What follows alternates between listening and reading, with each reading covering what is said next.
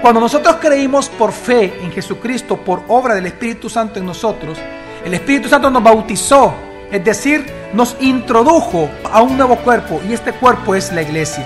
Bienvenido a Gracia y Verdad, un espacio donde aprenderemos sobre la palabra de Dios a través de las prédicas del pastor Javier Domínguez, pastor general de la iglesia Gracia sobre Gracia. En esta ocasión con el tema el ministerio del Espíritu Santo en la iglesia. Dice Mateo 16, versículo 18, lo siguiente. Y yo también te digo que tú eres Pedro, y sobre esta roca edificaré mi iglesia, y las puertas del Hades no prevalecerán contra ella. Esta es la primera vez que Jesús menciona, que está escrito en la escritura, en la Biblia, que Jesús menciona la iglesia con sus discípulos. No sabemos si antes lo hizo, pero lo que está registrado por escrito, este es el primer versículo donde Jesús habla de la iglesia.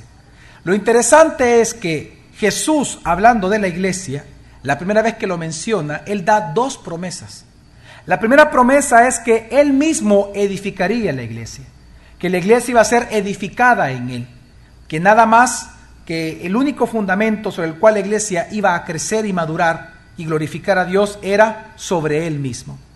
Y en segundo lugar, la segunda promesa que da es que las puertas del Hades no van a prevalecer contra la iglesia. La pregunta es, ¿cómo Jesús cumple esta promesa? Es decir, ¿cómo Jesús sigue edificando su iglesia y cómo sigue añadiendo miembros a la iglesia? Y a la vez, ¿cómo protege esta iglesia y estos miembros de tal forma que a pesar de que estamos en un mundo de pecado y Satanás activo todavía, ¿Cómo es posible que la iglesia de Cristo no ha sido destruida? ¿Cómo Jesús se asegura? ¿Cómo Jesús cumple esta promesa de protección y de edificación de su cuerpo? Y es por medio del Espíritu Santo. Una de las cosas que nosotros más ignoramos acerca del Espíritu Santo es la obra que hace el Espíritu Santo, sus ministerios, con respecto a la iglesia como todo un cuerpo. No podemos negar que el Espíritu Santo, mediante muchos movimientos y mediante mucho desconocimiento bíblico, está siendo blasfemado e ignorado por medio de obras específicas que la misma iglesia hace, pensando que honrando al Espíritu Santo, haciendo eso, lo que están haciendo es deshonrándolo y muchas veces blasfemando. Vamos a hablar acerca de cinco ministerios que vemos en la Biblia claramente, siendo el primero de ellos el ministerio creativo del Espíritu Santo para conformar la iglesia. El primer ministerio que nosotros vemos del Espíritu Santo con respecto a la iglesia es la formación de la iglesia. Fíjese, así como el Espíritu Santo participó en la creación de todas las cosas en Génesis 1, siendo Él el, el, que obró la creación, así como Él creó, así como, como Él engendró a Jesucristo en el vientre de María, así como Él nos hace nacer de nuevo a los llamados y escogidos, así el Espíritu Santo tiene un ministerio creativo, creador con la iglesia, siendo Él el que formó la iglesia específicamente acá en la tierra. 1 Corintios capítulo 12, versículo 13 dice, Porque por un solo espíritu fuimos todos bautizados en un solo cuerpo, sean judíos o griegos, sean esclavos o libres, y a todos se nos dio a beber un mismo espíritu. Cuando aquí dice que por un solo espíritu fuimos bautizados todos, no se refiere al bautismo en agua, se refiere específicamente al bautismo del, Espíritu Santo con el cual fuimos bautizados el día de nuestra conversión. Pedro predicó en su primer gran sermón y dijo que todos aquellos que creyeran en Jesucristo iban a recibir el don del Espíritu. Pues a eso se refiere acá. Porque por un solo Espíritu fuimos todos bautizados. Es que tenemos que entender que el bautismo del Espíritu era la señal de que hemos sido incorporados a algo nuevo que el mismo Espíritu creó. Y esto es la iglesia.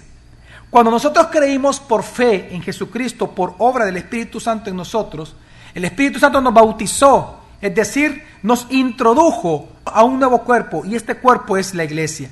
Por lo tanto, algo que tenemos que considerar y por lo cual agradecerle al Espíritu Santo todos los días es que quien formó, quien creó la iglesia fue el mismo Espíritu Santo.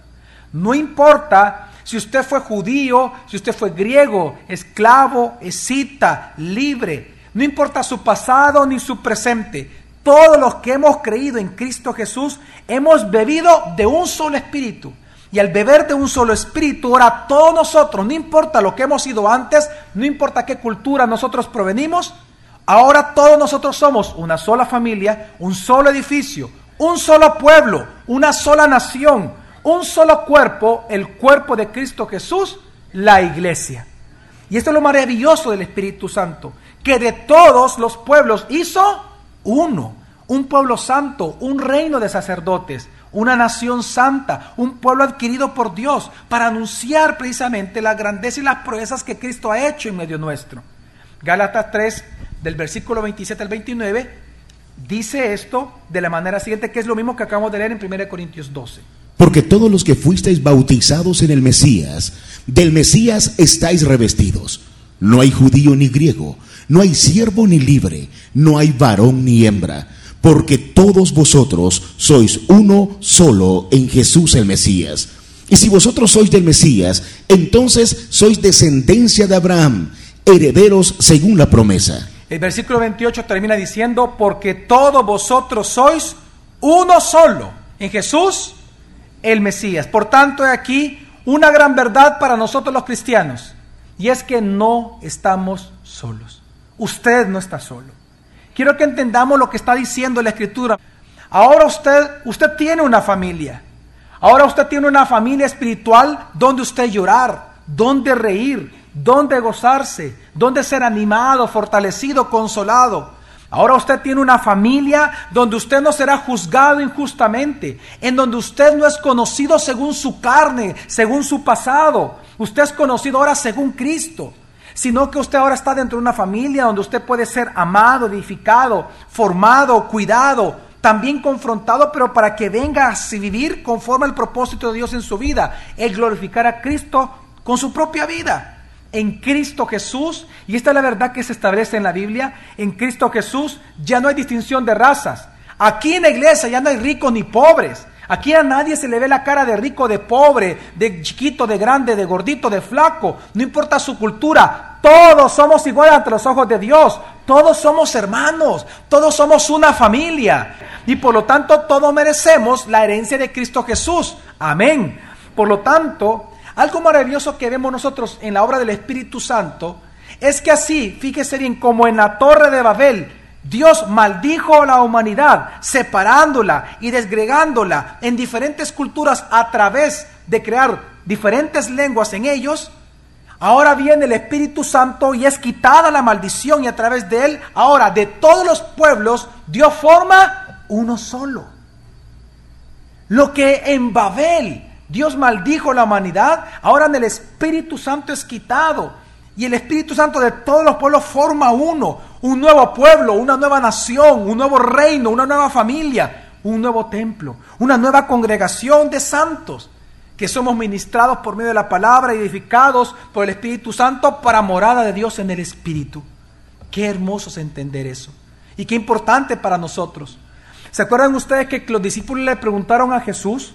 Mira Jesús, y, nosotros que hemos dejado padres, madres, hijos, por causa tuya, ¿qué vamos a recibir? Y Jesús le responde, todo aquel que ha dejado papá, mamá, casa, amigos, por causa mía, les aseguro que recibirá aquí en la tierra, como cien veces más aquí en la tierra y en la era venidera. Y Jesús se refiere a la vida comunitaria. Qué interesante es que la historia ha demostrado que los hermanos nos amamos entre nosotros. Así que el primer ministerio grande que vemos del Espíritu Santo con respecto a la iglesia es que el Espíritu Santo creó la iglesia. Ahora, el segundo ministerio es el siguiente. No solamente el Espíritu Santo creó la iglesia y la dejó a la deriva. El Espíritu Santo no aborta niños. El Espíritu Santo no abortó la iglesia. Si creó la iglesia es para cuidarla, para fortalecerla, para amarla, para sostenerla, para alimentarla, realmente para poderla conformar. A este ministerio en la Biblia se le llama el ministerio de la edificación del Espíritu Santo con respecto a la iglesia, el ministerio de edificación. Efesios 2, del versículo 19 al 22, nos afirma que el Espíritu Santo es el que edifica la iglesia y por eso dice así. Así pues, ya no sois extranjeros ni forasteros sino que sois conciudadanos con los santos y miembros de la familia de ¿Cuántos dicen amén? Sigue. habiendo sido edificados sobre el fundamento de los apóstoles y profetas, siendo la piedra angular el mismo Jesús, el Mesías, en quien bien trabado todo edificio crece hasta llegar a ser un templo santo en el Señor, en el cual también vosotros sois juntamente edificados para morada de Dios en el Espíritu. El Espíritu Santo no solamente formó la iglesia, sino que el Espíritu Santo la alimenta, la cuida, la fortalece, la edifica. Entonces la pregunta es, ¿cómo el Espíritu Santo, pastor, edifica cada día? Cada día en cualquier parte del mundo donde haya cristianos, ¿cómo el Espíritu Santo edifica la iglesia como un solo cuerpo? Y esto es lo interesante. La Biblia nos enseña que la manera en que el Espíritu Santo edifica la iglesia es dando dones a los hombres. Eso fue profetizado del Antiguo Testamento, que él iba a dar dones a los hombres para edificar la iglesia. Ahora, hay dos tipos de grupos de dones que se mencionan en la Escritura. Dos grupos de dones. El primer grupo de dones, los dones de Cristo y los dones del Espíritu Santo, o los dones espirituales, así se les conoce. ¿Cuáles son estos? Veamos, a través de estos dos grupos de dones es que el Espíritu Santo edifica la iglesia como un solo cuerpo. Vamos a ver rápidamente cuáles son estos dos. Los dones de Cristo nosotros los conocemos. De hecho, usted los conoce personalmente.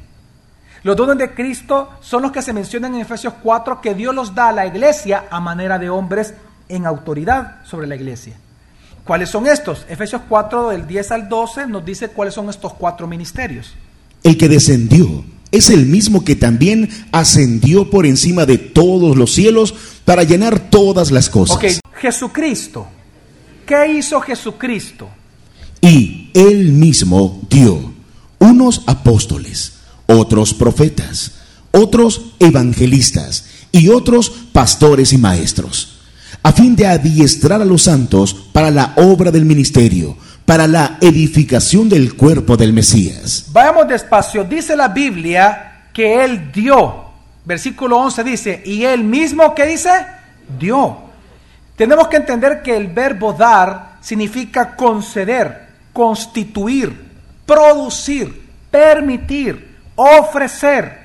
Es decir, Jesús, como Señor soberano de la iglesia, él mismo da, Él mismo califica, Él mismo otorga, concede, Él mismo constituye.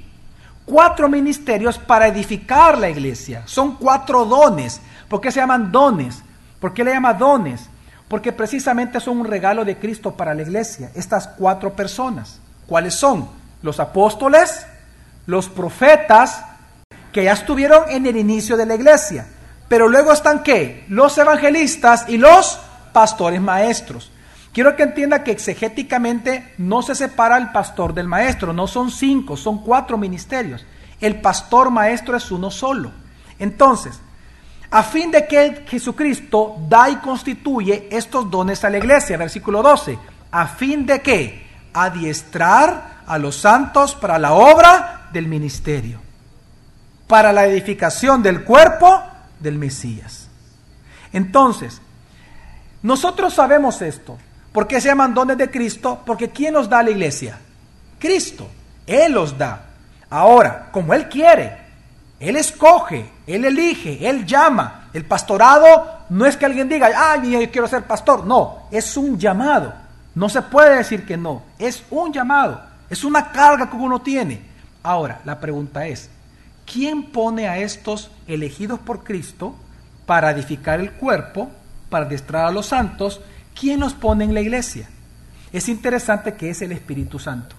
Hechos 20, 28, cuando Pablo, por ejemplo, manda a llamar a los obispos, a los episcopos de Éfeso, porque él ya había sido revelado por el Espíritu Santo que iba a morir, él manda a llamar para darles el último consejo y despedirse de sus amigos pastores de Éfeso. A ellos, dándoles un mandamiento nuevo, viene y les dice lo siguiente, versículo 28 de Hechos 20.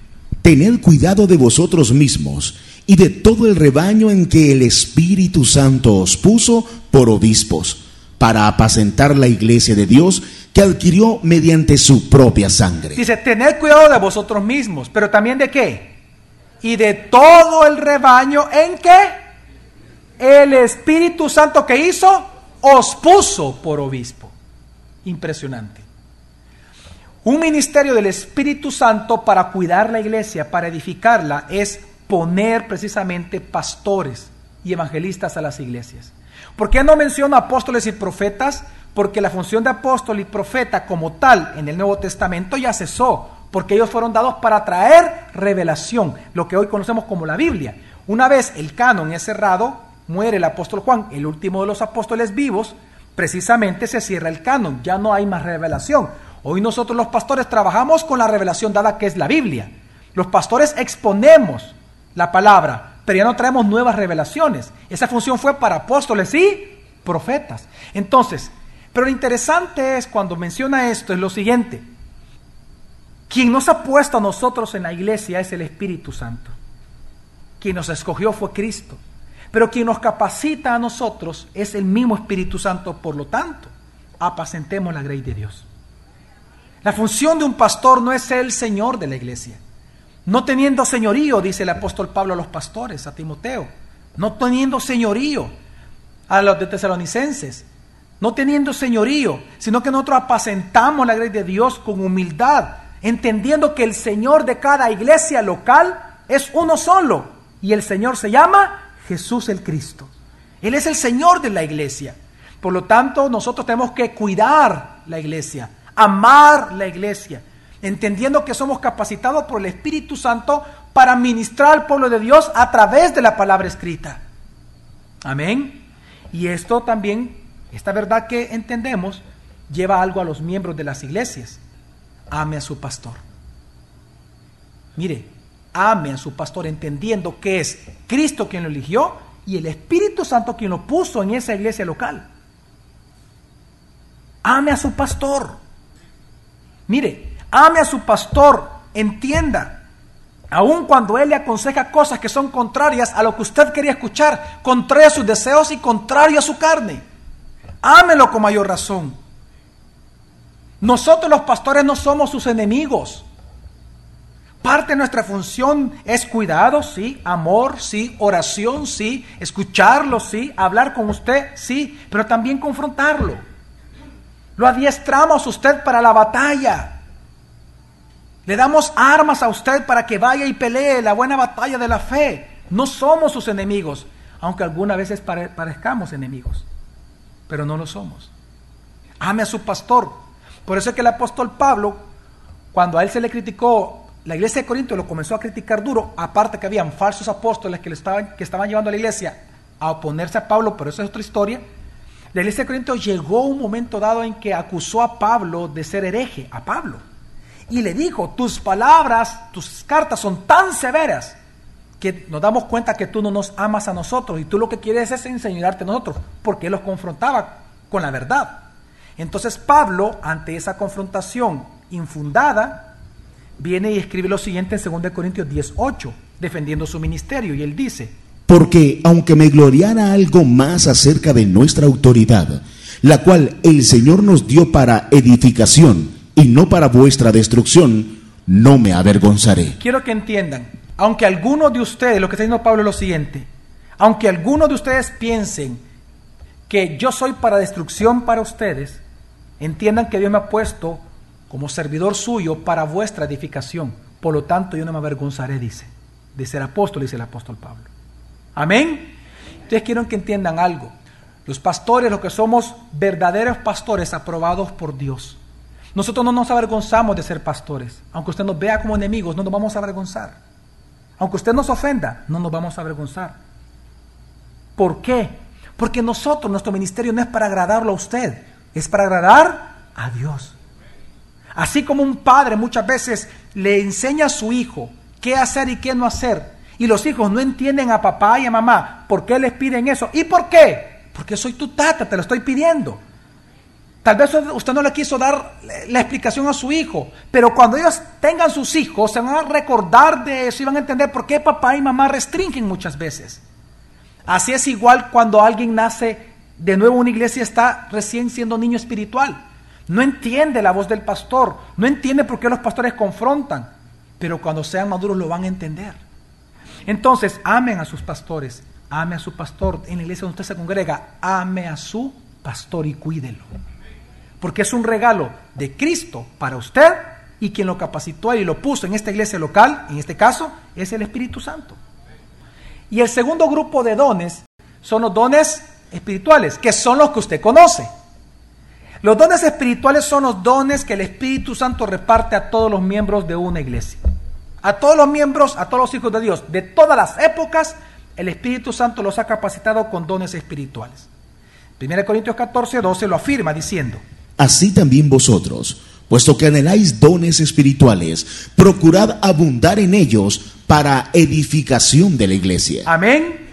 Dios le dio dones a usted, a todos los miembros, a nosotros los hijos, Dios nos ha dado dones para edificación de la iglesia. Ahora, hay dos puntos que hay que considerar acá. Número uno, nadie puede decir, mire pastor, yo no tengo dones. No, porque está siendo mentiroso a Dios. La Biblia afirma en 1 Pedro 4, 1 Corintios 12, 1 Corintios 14 eh, y otros pasajes de la Biblia que por lo menos usted tiene por lo menos un don. Por lo menos un don.